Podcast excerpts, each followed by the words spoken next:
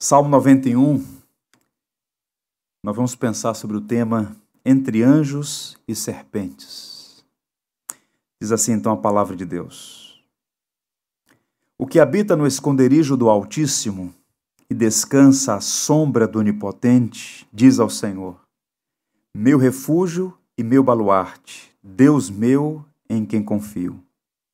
Pois ele te livrará do laço do passarinheiro e da peste perniciosa Cobrir-te-á com as suas penas e sob as suas asas estarás seguro. A sua verdade é pavês e escudo.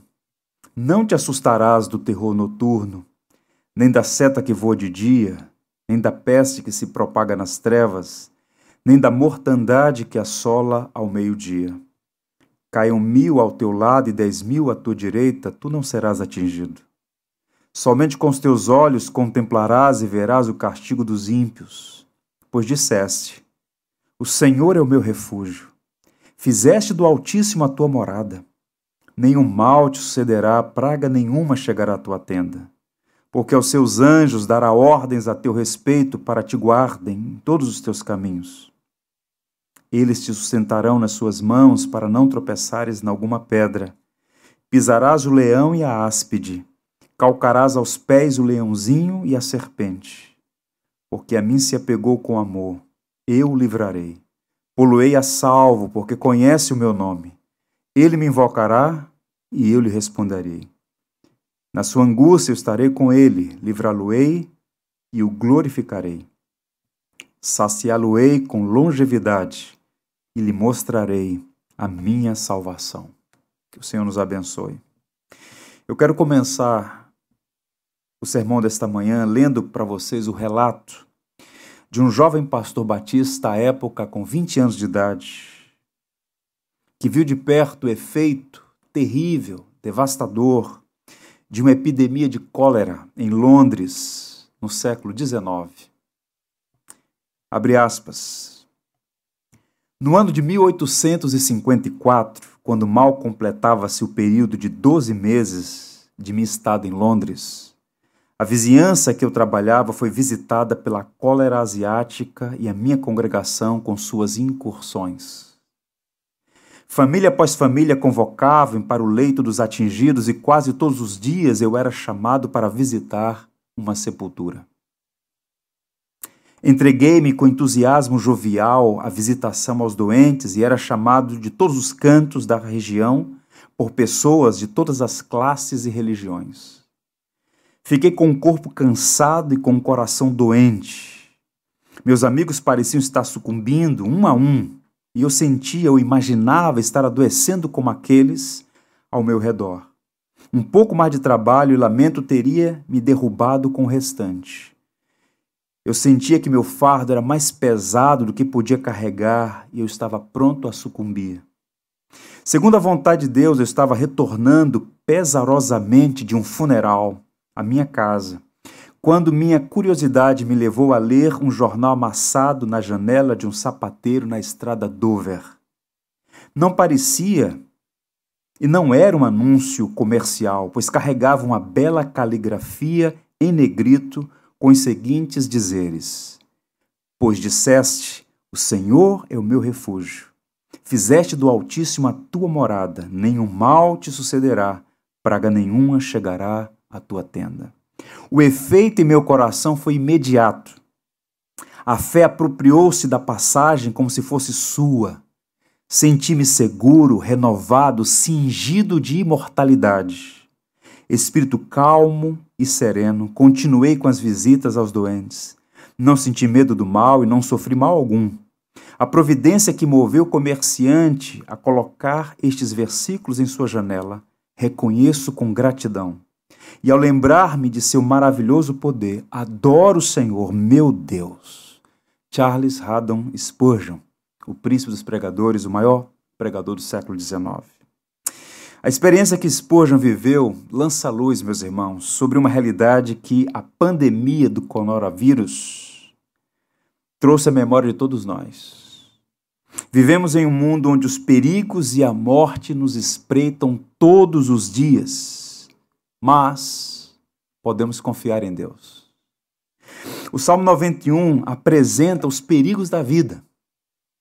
Nós somos advertidos sobre as armadilhas ocultas, pragas mortais, terrores da noite, setas do dia, as pedras no caminho e o enfrentamento de leões e serpentes. E é interessante porque a linguagem que o salmista usa é metafórica, é rica em símbolos, é figurada, mas apontam aponta para realidades universais que abrangem todas as épocas. Essa atemporalidade dos salmos é que nos fascina. É uma das razões pelas quais o salmo é tão apreciado. Parece que o salmista escreveu o Salmo 91 ontem à noite. Tamanha conexão com a nossa vida. Entenda, nós não andamos pelas ruas da cidade preocupados se vamos encontrar um leão na esquina mas estamos todos sujeitos aos mais variados tipos de perigo. Motoristas imprudentes, assaltantes, balas perdidas, enfermidades, inclusive doenças que surgem como epidemias terríveis. Vide aí o coronavírus. Assassinos covardes que matam por causa de um celular. Vivemos em um mundo mau e perverso. Não é verdade? Estamos todos, sem distinção, em perigo dos mais variados. Mesmo aqueles que têm recursos não estão imunes aos perigos deste mundo mau e terrível. E o Salmo 91, com muita clareza, com honestidade, apresenta esses perigos todos, mas o salmo não é sombrio, não é um texto lúgubre. O salmista ele vai atuar como agente da esperança. Ele não é um repórter do terror sensacionalista, provocador de pânico. O que ele faz aqui é se apresentar como um arauto de boas novas. Existem perigos? Sim. Eles são reais? Sim. Mas, todavia, Deus é nosso refúgio. A segurança para aqueles que fazem do Altíssimo a sua morada e descansam à sombra do Onipotente. O paradoxo é que nós vivemos em um mundo cheio de serpentes, mas também existem os anjos de Deus, que, sob o seu comando, nos servem e cuidam de nós. Há uma dinâmica nesse salmo que eu queria apresentar aos irmãos para refletir sobre este precioso texto, essa belíssima poesia. Que dinâmica é esta? Há pelo menos três vozes no Salmo 91. Perceba que um dos segredos da boa leitura é a observação. Se você fizer uma leitura cuidadosa e pausada, você vai ver, verificar essas três vozes.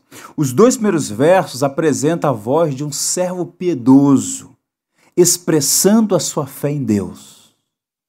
A seção maior, que vai dos versos 3 a 13, o salmista encoraja o servo piedoso, os dois primeiros versos, em relação aos perigos e, ao mesmo tempo, fala dos livramentos de Deus. E o salmo termina com o próprio Deus se dirigindo ao seu servo, ampliando e confirmando as suas promessas de segurança, proteção e livramento. É um texto preciosíssimo e há lições importantes para todos nós que vivemos entre anjos e serpentes. Quais são as lições do Salmo 91? Primeiro e antes de tudo, Deus é refúgio para os que nele confiam.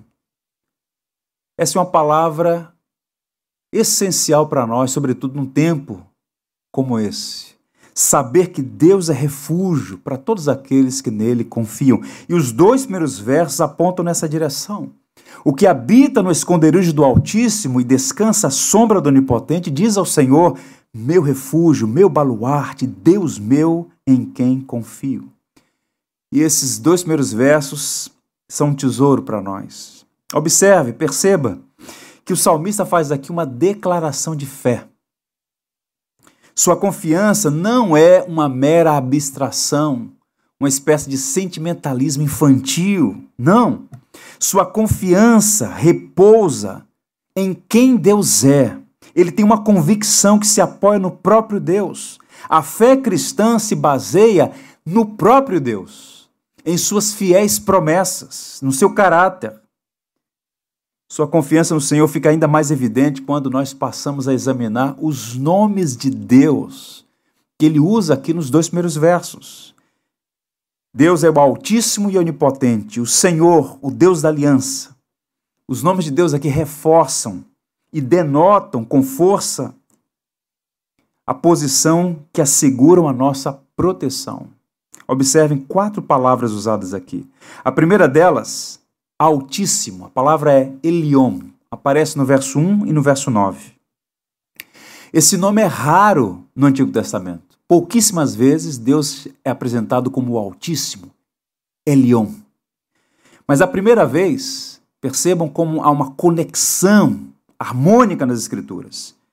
A primeira vez que essa expressão aparece está em Gênesis capítulo 14, no contexto em que Melquisedeque abençoa Abrão. Melquisedeque que é um tipo, uma figura de Cristo, segundo o autor da carta aos Hebreus, e diz assim: Bendito seja Abrão pelo Deus Altíssimo, que possui o céu e a terra. Em outras palavras, o salmista nos encoraja a confiar naquele que é mais exaltado do que os reis da terra. Acima de todos os deuses, o Senhor é soberano sobre os nossos adversários e governa sobre todas as nossas aflições. Servimos ao Deus Altíssimo. E mais, ele é chamado aqui de onipotente. É bem-aventurado o homem que descansa à sombra do onipotente. Outra palavra rara, Shaddai. O Todo-Poderoso que não depende de nada ou de ninguém, de pessoa ou coisa alguma, que é pleno e suficiente em si mesmo. Somos, portanto, encorajados a descansar à sombra do onipotente Deus. Mais uma vez, o autor está se reportando às experiências dos patriarcas. Quando Abraão fez aniversário de 99 anos, Deus o visitou. E Deus disse assim ao seu servo: Eu sou Deus Todo-Poderoso, Shaddai. Anda na minha presença e ser perfeito. Abraão enfrentaria muitas dificuldades, mas Deus se apresenta a ele como o onipotente, que o chamou, iria sustentá-lo em toda a sua peregrinação e iria cumprir a promessa.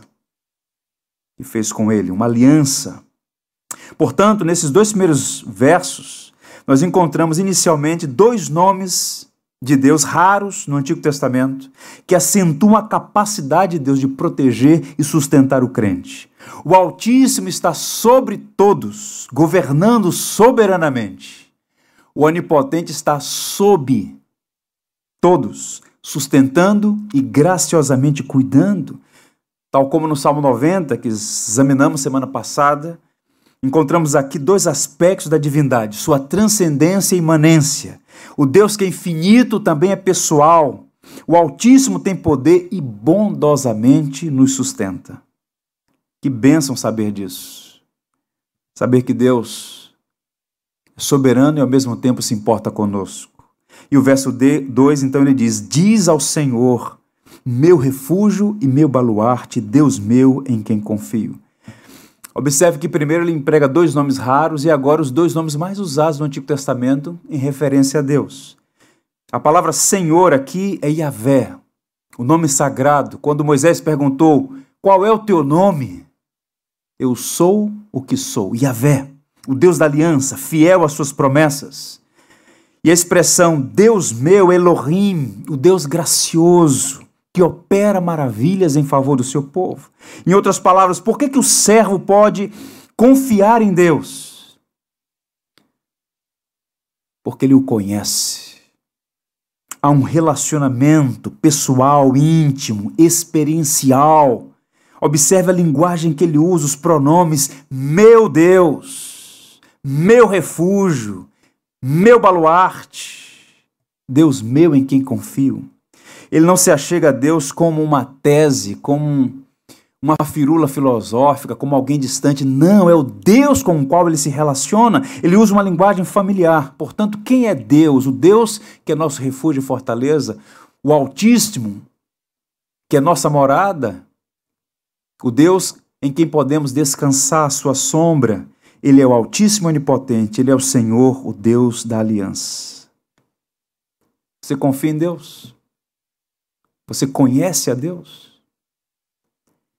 O conceito de refúgio é muito interessante nas Escrituras. Os poetas hebreus usaram diferentes palavras para comunicar a metáfora do refúgio, que é uma figura de linguagem que aparece com frequência no saltério e, a, e ocupa, eu diria, um papel central na chamada teologia dos salmos. O verbo 23 vezes e o substantivo 12 vezes. Muito frequente, a ideia de refúgio. E é tão profunda a ideia, tão amplo o conceito, que 12 outras palavras são usadas para pintar o quadro do Deus Altíssimo e Onipotente como refúgio do seu povo. Que palavras são essas? Todas elas presentes no Saltério. Rocha, escudo, fortaleza, abrigo, sombra, baluarte, esconderijo, morada, torre forte, habitação, lugar seguro, proteção. Essas são as palavras usadas para dizer a você: descanse à sombra do Onipotente. Faça do Altíssimo a sua morada. Não permita que o pânico e o medo dominem o seu coração, mas para confiar em Deus, como o salmista expressa sua fé aqui, é preciso conhecê-lo. E aqui a primeira aplicação: conheça a Deus em sua intimidade, não apenas de ouvir falar. Diga em alto e bom som: meu refúgio, meu baluarte, Deus meu em quem confio. Encorajo você, meu amigo, meu irmão, minha irmã, habite no esconderijo do Altíssimo, faça de Deus a sua morada. Esse é um apelo à comunhão com Deus. Deus é espírito invisível, mas é real. Podemos e devemos ter comunhão com o Senhor através do Evangelho de Jesus Cristo, comunhão diária. Descanse à sombra do Onipotente. Você e eu, nós todos vivíamos à sombra da morte, na escuridão trevosa. Perdidos, alienados, mortos em nossos delitos e pecados, fomos reconciliados com Deus por meio de Cristo. E agora, Deus, Senhor, é também nosso Pai, e a sua sombra podemos descansar e fazer dele nossa morada. Alegre-se no Senhor dizendo: Direi ao Senhor, meu refúgio e minha fortaleza. Confie em Deus de todo o seu coração. Ouse dizer: Deus meu, em quem confio. Sejam quais forem as circunstâncias, podemos confiar no Altíssimo, nosso onipotente e amado Deus. Segunda grande verdade que esse salmo nos ensina: os perigos são reais, mas o livramento vem do Senhor. A sessão maior que vai do verso 13 ao 13, contém 11 versos importantíssimos. E o salmista aqui faz duas coisas. Primeiro, ele dá testemunha a favor da proteção de Deus em meio aos perigos que todos nós estamos sujeitos. E ao mesmo tempo, ele reforça a promessa de que Deus abençoa os seus. É uma linguagem vívida, forte, que serve para ilustrar a proteção de Deus prometida ao servo fiel. Veja como o salmista apresenta esse cuidado de Deus para com os seus, a linguagem que ele usa. Ele defende que Deus cuida dos seus servos e o faz de duas maneiras complementares. Primeiro, como uma ave mãe que protege seus filhotes sob as suas asas. Veja a linguagem maternal, afetiva, eterna. Verso 4 diz assim: Cobrir-te-á com as suas penas e sob as suas asas estarás seguro. O que, que ele está comunicando aqui? O instinto maternal de uma ave é usada como exemplo do cuidado de Deus para com seus filhos. Os filhotes aninham-se sobre, sob as asas da mãe. E essa não foi a primeira, nem seria a última vez que Deus seria comparado a uma ave que cuida dos seus filhotes. Por exemplo, lá no Egito, assim que saíram daquela situação de escravidão, o Senhor diz por intermédio de Moisés que ele os tirou do Egito sobre as asas de uma águia. Deus os levou, Deus cuidou deles. Foi Deus que os libertou daquela tirania no Egito. O próprio Jesus usou essa linguagem para lamentar a rebeldia de Jerusalém. Olhando para a cidade, o Senhor disse: Quantas vezes quis acolher a cidade de Jerusalém como a galinha cuida dos seus pintinhos, mas eles, na rebeldia deles, não aceitaram. O salmista diz: Como é preciosa, ó Deus, a tua benignidade, por isso os filhos dos homens se acolhem à sombra das tuas asas. O que, é que a gente percebe aqui? Compaixão, benevolência da parte de Deus para conosco, em um cuidado cheio de ternura e graça, um amor maternal. E nesse sentido, que Santo Agostinho dizia que Deus é um pai que nos ama com amor de mãe, quer cuidar e de fato cuida. Deus tem cuidado de você e da sua família. Descanse no Senhor. Uma outra palavra que ele usa aqui, uma outra metáfora para falar dessa proteção de Deus, como um soldado que usa o escudo para proteger o indefeso. A última parte do verso 4 diz: A sua verdade é pavês e escudo. Em algumas versões fala broquel. Pavês era um escudo menor, mais leve e de maior mobilidade, ao passo que o escudo, ou broquel, era aquele escudo comprido que servia para proteger o corpo inteiro. Dois instrumentos de batalha, um para defesa, um para ataque. E o salmista usa essa linguagem para dizer o seguinte: a verdade nos protege em toda e qualquer circunstância. E a verdade é uma pessoa. Quem está no Evangelho, quem está em Cristo, está protegido. E ele usa essa linguagem militar para afirmar que Deus serve de qualquer tipo de escudo com qualquer finalidade, pois a sua verdade atua como uma blindagem e uma proteção. Deus é nosso escudo. Deus é quem nos protege, sejam quais forem os nossos problemas, sejam quais forem as tribulações. Quais são os perigos dos quais o cristão é protegido? Versos 3, 5 e 6 apontam isso. Veja a linguagem: laço do passarinheiro, peste perniciosa, terror noturno, seta que voa de dia, peste que se propaga nas trevas, mortandade que assola ao meio-dia. Uma linguagem figurativa, como também pode ser uma referência a calamidades literais, situações que podem vir a afligir pessoas.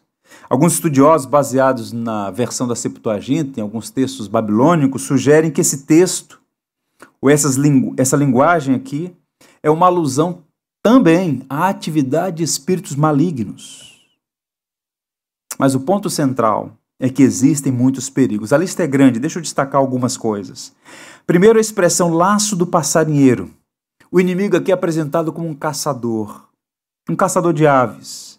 E havia muitas técnicas diferentes para se prender um pássaro, uma árvore.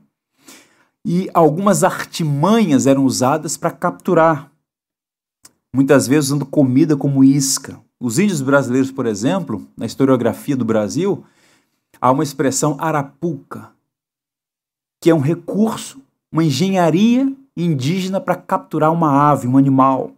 E aqui o salmista está dizendo que o Senhor vai nos livrar do laço, da armadilha do passarinheiro, porque há uma sagacidade no caçador em preparar laços com grande engenharia e Satanás é apresentado como um caçador que emprega todo tipo de artimanhas. O diabo é especialista em laços. Mas Deus nos livra com o seu poder. Derek Kidner, um grande biblicista do Antigo Testamento, diz assim: a maioria destes perigos são do tipo que ferem sem serem vistos, e contra os quais os fortes são tão indefesos como os fracos.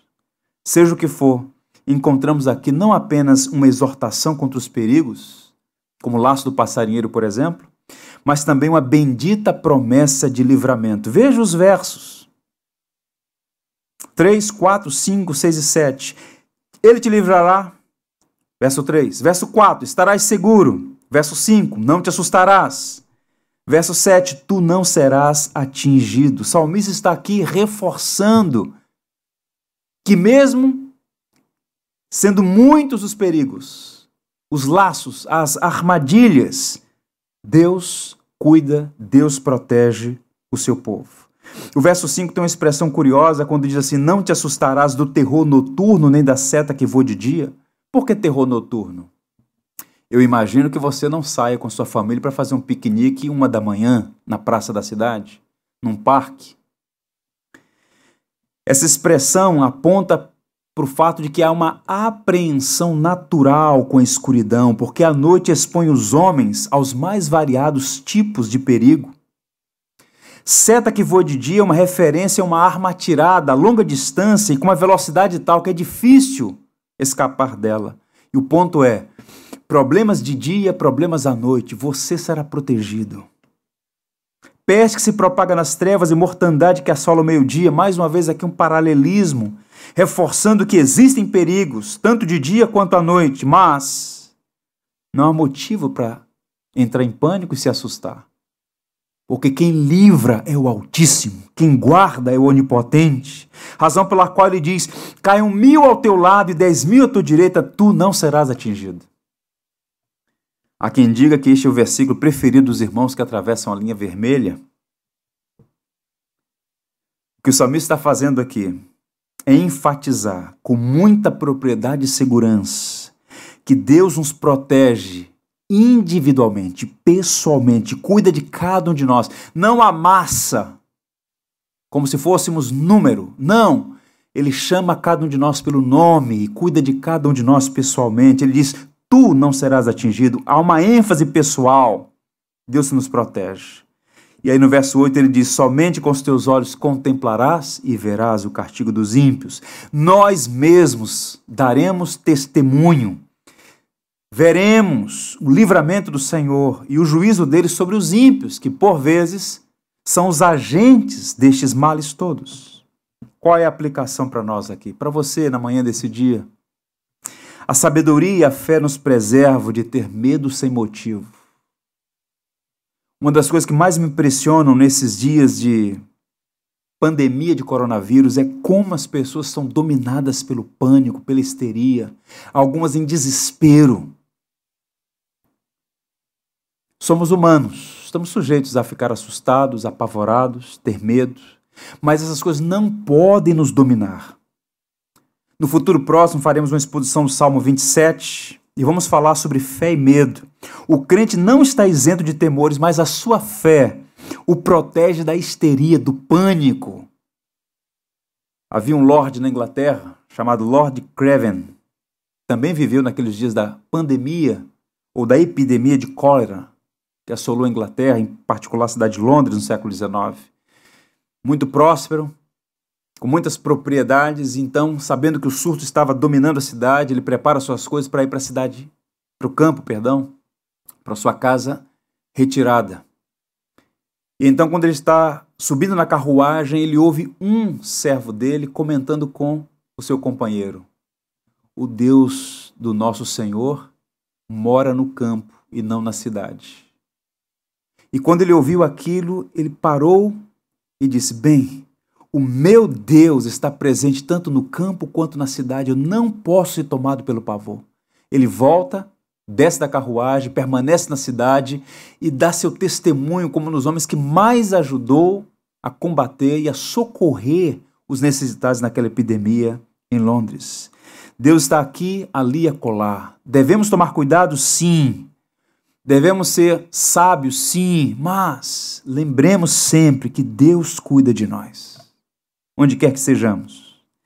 Agora, observe que os versos 9 a 13 reforçam e ampliam o que foi dito anteriormente.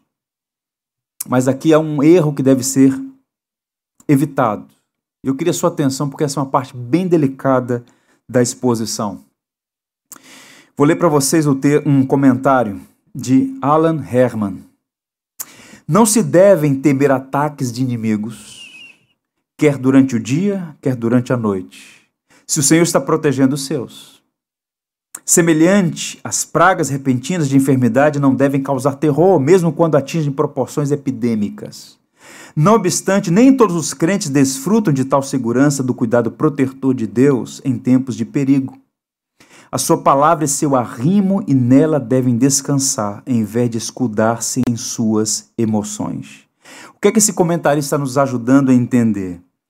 É que as promessas de livramento e segurança que foram apresentadas até aqui, que serão reforçadas e ampliadas nos versos subsequentes, não são promessas incondicionais e absolutas, no sentido de que cada pessoa, em todo o tempo, será livre de todo e qualquer problema. Atenção! A hermenêutica, que é a ciência de interpretação bíblica, tem critérios que devem ser observados para que o texto bíblico, uma vez preservado, comunique a mensagem ver verdadeira, real. Exegese é retirar do texto a sua mensagem, não é impor ao texto as nossas ideias. E o que a Bíblia vai afirmar com muita propriedade é esse paradoxo: Deus cuida de nós, Deus nos livra. Nós podemos buscar em Deus refúgio, à sombra do Onipotente. No entanto, essa passagem, como muitas vezes é usada pela teologia do triunfo e por falsário de todo tipo, ela não está afirmando que todos os cristãos, que todos os servos piedosos jamais adoecerão que estão imunes a contrair um vírus, que podem passar pela vida incólumes. Não, estamos sujeitos a tragédias, dificuldades, acidentes. O que essa palavra está dizendo para nós com muita propriedade é que não importam as circunstâncias, o Senhor está conosco. E o máximo que a morte pode fazer, como disse o John MacArthur, é nos entregar a Jesus. Portanto, observe os versos 9 a 13. Pois disseste: O Senhor é meu refúgio, fizeste do Altíssimo a tua morada. O mal te sucederá, nem praga alguma chegará à tua tenda, porque aos seus anjos dará ordens a teu respeito, para te guardem, para que te guardem todos os teus caminhos. Eles te sustentarão nas suas mãos, para não tropeçares em alguma pedra. Pisarás o leão e a áspide, calcarás aos pés o leãozinho e a serpente. Versos maravilhosos. Promessas maravilhosas mas que carregam, repito, um perigo sutil que pode ser usado inadequadamente. Observe o verso 10: Nenhum mal cederá, praga alguma nenhuma chegará à tua tenda. Essa passagem, repito, não está prometendo livramento absoluto e incondicional. Confiar em Deus como nosso refúgio e fortaleza, fazer do Altíssimo a nossa morada, não garante imunidade a doenças, nem impedem ataques dos nossos inimigos. Cristãos piedosos em toda a história da igreja sofreram acidentes, doenças, podem ser vítimas de perseguição e crueldade. Nossa fé em Deus não nos torna imunes à dor e ao sofrimento. Mas sabe qual é a boa notícia? Guarde no seu coração a boa notícia do Evangelho. Deus sempre estará conosco no sentido de que a intenção do algó, seja ela uma enfermidade, uma violência sofrida, um infortúnio inesperado, jamais privará o crente da bem-aventurança eterna. Nosso maior problema não são as enfermidades, homens maus, tribulações, não. Somos abençoados, pois recebemos o maior de todos os livramentos não estamos mais debaixo da ira santa e justa de Deus. O Evangelho é boa notícia de que não há mais condenação para aqueles que estão em Cristo Jesus. De modo que, com saúde ou sem saúde, com recursos ou sem recursos, Deus é o nosso bem supremo, nosso tesouro maior. O Stott vai dizer que o Salmo 91 é o equivalente de Romanos 8, 31 a 39 no Antigo Testamento. E o que, é que está escrito naquela passagem monumental de Paulo aos Romanos? Quem nos separará do amor de Cristo? Será tribulação ou angústia, ou perseguição, ou fome ou nudez, ou perigo ou espada? Verso 39 diz: Porque eu estou bem certo de que nem a morte, nem a vida, nem os anjos, nem os principados, nem as coisas do presente, nem do porvir, nem os poderes, nem a altura, nem a profundidade, nem qualquer outra criatura poderá nos separar do amor de Deus que está em Cristo Jesus. Aquiete seu coração, meu irmão. Descanse no Evangelho, alegre-se no Senhor. Nosso Deus reina e cuidará de você. Chegamos no verso 11, aqui uma palavra maravilhosa, porque aos seus anjos dará ordens a teu respeito, para que te guardem em todos os teus caminhos. Qual é a mensagem central do Salmo 91? Há perigos de todos os tipos, mas Deus cuida do seu povo. Deus é nosso refúgio e segurança. E os recursos que Deus usa para livrar-nos de acordo com a sua vontade também são variados. E um dos recursos que Deus usa no que tange a livramentos de problemas físicos e espirituais, é que Deus ordena aos seus anjos para que nos guardem. Anjos são seres espirituais, criados por Deus e para a glória de Deus, e para serem ministros dele no cumprimento de suas ordens, de seus desígnios. E aqui nessa passagem, anjos são citados como aqueles agentes que protegem os filhos de Deus. E aqui pelo menos três coisas. Observe: o serviço deles é oficial, pessoal e constante. Ele dará ordens. Anjos atuam sob as ordens de Deus. Deus ordenou aos anjos cuidar de você e da sua família. A teu respeito, porque é um cuidado pessoal. Ele não cuida de uma massa informe, mas de gente que tem nome e sobrenome. Cada um de nós é tratado individualmente pelos anjos de Deus que atuam sob seu comando. E é constante, porque diz o texto, para que te guardem em todos os teus caminhos. Deus sempre cuida de nós. Spurgeon, falando sobre os anjos, disse assim: Os anjos são guarda-costas de príncipes com sangue imperial do céu e foram comissionados por seu Senhor e nosso a proteger cuidadosamente os interesses dos fiéis. Louvamos a Deus pelos anjos dele que cuidam do seu povo, que cuidam da igreja, de problemas, de males visíveis e invisíveis. Agora permita, caminhando para o final, dizer ainda que há no Salmo 91 uma distinção muito importante, que talvez possa nos ajudar nesses dias de tanta confusão e engano. É o único texto em toda a Bíblia citado pelo diabo. Salmo 91. Tanto em Mateus 4 quanto em Lucas capítulo 4, encontramos Satanás citando este verso da Bíblia naquele período, naquele episódio da tentação. Observe que o diabo é enganador, pai da mentira, ele citou o texto incorretamente, buscando aplicá-lo com más intenções. A narrativa de Mateus capítulo 4 diz assim: Então o diabo levou a Jesus a cidade santa e colocou-o sobre o pináculo do templo e lhe disse: Se tu és o filho de Deus, atira-te abaixo, porque está escrito: A seus anjos ordenarás a teu respeito que te guardem, e eles te sustentarão nas suas mãos para não tropeçares em alguma pedra. Encontre o erro aqui. Ele não está citando o texto bíblico? Por que Satanás citou essa passagem? O diabo está tentando induzir Jesus a pecar. Ele está sugerindo que esse texto é uma promessa de segurança incondicional em toda e qualquer circunstância. Mas Jesus sabia que pular do pináculo do templo com base na promessa desse salmo de proteção seria tentar a Deus. Por isso Jesus rebateu o diabo dizendo: Está escrito: Não tentarás ao Senhor teu Deus.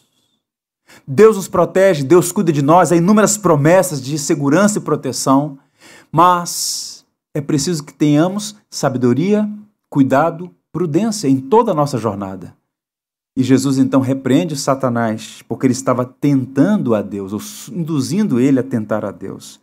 Warren Wisber diz que se o Pai tivesse ordenado que Jesus saltasse do alto do templo, os anjos teriam guardado a Jesus. Mas saltassem a ordem do Pai, teria sido arrogância e não fé. Portanto, o mesmo que tentar o Pai. Aplicação. Podemos confiar no cuidado de Deus? Sim. Mas devemos tomar cuidado para não tentar a Deus sendo irresponsáveis. Sejam quais forem as circunstâncias, estaremos seguros no amor bondoso do nosso Pai. Campanha de vacinação, vacine-se. Cuide da sua saúde. Procure bons médicos obedeça o tratamento, tome os medicamentos, esses recursos todos a providência colocou à nossa disposição. Não caia no engodo de que crente não toma remédio, que não procura um médico, que não se submete a exames. É preciso cuidar da nossa saúde, entre outras coisas. Baseados na promessa de proteção, não podemos tentar a Deus sendo negligente com as nossas responsabilidades e deveres. E a última parte do salmo fala das promessas do amor de Deus. Parte final dos versos 14 a 16. Observe que nesses versos finais é o próprio Deus quem fala, confirmando as suas promessas do salmista ao crente nos versos anteriores. É um oráculo de confirmação divina. Versos 14 a 16. Porque a mim se apegou com amor, eu o livrarei. Poluei a salvo, porque conhece o meu nome. Ele me invocará e eu lhe responderei. Na sua angústia eu estarei com ele. Livrá-lo-ei e o glorificarei. Saciá-lo-ei com longevidade e lhe mostrarei a minha salvação. Deus mesmo se dirigindo ao seu servo e reforçando, confirmando as suas promessas. E quais são as promessas aqui? Há quatro, eu vou apenas listá-las por conta do nosso tempo. Promessa de ter suas orações respondidas. O texto vai dizer claramente: Ele me invocará e eu lhe responderei. Que bênção saber que Deus está prometendo responder as nossas súplicas. Por vezes, em épocas como essa, de tanta perturbação, convulsão social, muitas perguntas, poucas respostas, paramos para orar e por vezes vem uma dúvida: será que Deus está ouvindo? Será que esse aqui não é um exercício inócuo, sem sentido, inútil? Não! Deus responde às nossas súplicas. Ele me invocará e eu lhe responderei. E mais, a promessa da sua presença na angústia. O texto diz claramente: na sua angústia eu estarei com ele. Naquele leito de hospital, na capela de um cemitério enquanto vela o corpo de um ente querido, na mesa com a sua família, onde quer que você esteja, nas mais variadas angústias, problemas dos mais variados, repito, a promessa é a presença dele conosco. As provações não nos deixam órfãos. Deus é nosso Pai, estará sempre conosco. A terceira promessa, a promessa de livramento e honra. Isso é lindo aqui. Observe o texto. O texto diz claramente: livrá-lo-ei e o glorificarei. Livramento e honra. Deus está prometendo aqui guardar, proteger, embora não seja um livramento incondicional e absoluto. A boa notícia é que Deus cuida e honra os seus servos. Glorificá-lo-ei. E a última promessa, promessa de vida longa e abençoada. O texto diz: Saciá-lo-ei com longevidade e lhe mostrarei a minha salvação. Para os israelitas, a longevidade que permitia ver filhos, netos e bisnetos era a maior bênção que poderiam receber nesta vida. E o crente tem uma vida abençoada aqui e no porvir. Que coisa boa é saber que Deus sorri para nós, graças a Cristo. Cristo foi rejeitado para que fôssemos aceitos, foi amaldiçoado para que fôssemos abençoados e temos a bênção de Deus aqui e por toda a eternidade. E o verso que merece destaque é o verso final. O verso 14 diz assim: Porque a mim se apegou com amor, eu o livrarei, poluí a salvo, porque conhece o meu nome. O salmista havia dito que ele nos livraria, e agora Deus diz duas vezes: eu livrarei, livrá-lo-ei. Por quê? Por que, que Deus faz essas promessas todas? Porque Ele nos ama, sim. Mas o salmista também ama a Deus. É graça tudo que Deus faz para conosco, sim, mas observe que este amor que nos alcançou é respondido com amor. E o salmista é alguém que ama a Deus, que está afeiçoado a Deus, de modo que Deus está dizendo assim: porque se apegou com amor a mim, eu também vou livrá-lo. Deus respondendo amor com amor, que coisa linda. Alguém disse que Deus é o objeto supremo tanto do amor do cristão quanto da sua fé. E é para aqueles que amam a Deus e que se oferecem a Deus que essa segurança e proteção recaem, porque todas as coisas cooperam para o bem daqueles que amam a Deus. E o verbo amar aqui, um verbo raro também, denota afeição profunda e intensa. E qual é o resultado? Vou colocar você num lugar alto, porque você conhece o meu nome. O cristão honrou a Deus, honrou a Deus, conheceu o meu nome, e agora Deus honra o cristão. Eu o colocarei num lugar alto. Eu quero encorajar você nessas palavras finais. Conheça a Deus Deus meu, refúgio e baluarte, meu Deus, conheça a Deus, ame a Deus e confie em Deus. Essas três coisas estão conectadas: conhecer, amar e confiar. Você não ama quem não conhece. Você não confia em quem não ama e conhece. Portanto, para ter essa confiança no meio dos perigos todos, é preciso que conheçamos a Deus estejamos cada vez mais afeiçoados a Ele e possamos, portanto, confiar que Ele é o Altíssimo, o onipotente em cuja sombra podemos descansar. Eu encerro lendo o testemunho de Jesus, ou sobre a vida de Jesus. Existem perigos, mas encontramos refúgio? Sim. Agora observe o que Marcos vai registrar sobre a tentação de Jesus. 40 dias no deserto. E o texto diz assim: Ele esteve no deserto 40 dias, tentado por Satanás. Estava entre as feras, mas os anjos o serviam. Estamos entre leões e serpentes, mas os anjos de Deus nos servem. Deus cuida de você. Aquiete seu coração. Coloque sua confiança no Deus Altíssimo. Ele é refúgio e segurança. Que o Senhor nos abençoe. Vamos orar, dando graças a Deus por Sua palavra. Bendito Pai Celestial, Tu és o Altíssimo e onipotente Deus, Tu reinas soberano. Louvado seja o Teu nome hoje e para todo sempre. Ajuda-nos a buscar refúgio em Ti, Senhor, e a descansar à sombra dos Teus cuidados. Livra-nos dos laços do inimigo e das armadilhas do adversário de nossas almas. Não deixes que o terror noturno nem a seta que voa de dia perturbem a nossa alma. Não nos deixes ser dominados pelo medo e pelo terror das circunstâncias. Guarda os teus filhos sob o teu poder amoroso e benevolente. Senhor, visita o rebanho de Cristo em toda a terra, especialmente os idosos, enfermos, os mais frágeis. Derrama tua graça sobre eles, enchendo seus corações de paz e esperança. Senhor, abençoa esta igreja, para que todos nós possamos dar bom testemunho da fé, fé em Cristo, e mostrar ao mundo a diferença que o Evangelho faz, tanto na vida quanto na morte. Senhor, perdoa os nossos pecados e fortalece a nossa fé em nosso Redentor Jesus Cristo.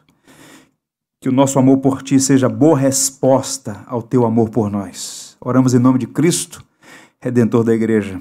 Amém e amém. Que o Senhor os abençoe. Por tudo que tens feito, por tudo que vais fazer tuas promessas e tudo que és, eu quero te agradecer com todo o meu ser. Te agradeço, meu Senhor. Te agradeço,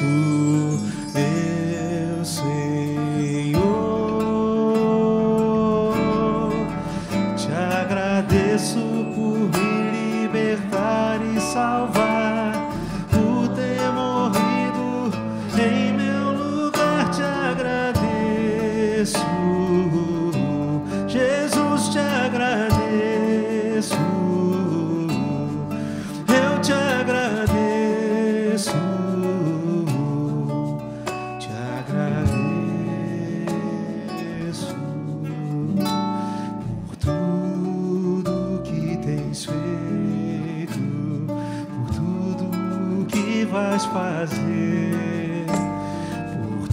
tuas promessas e tudo que és.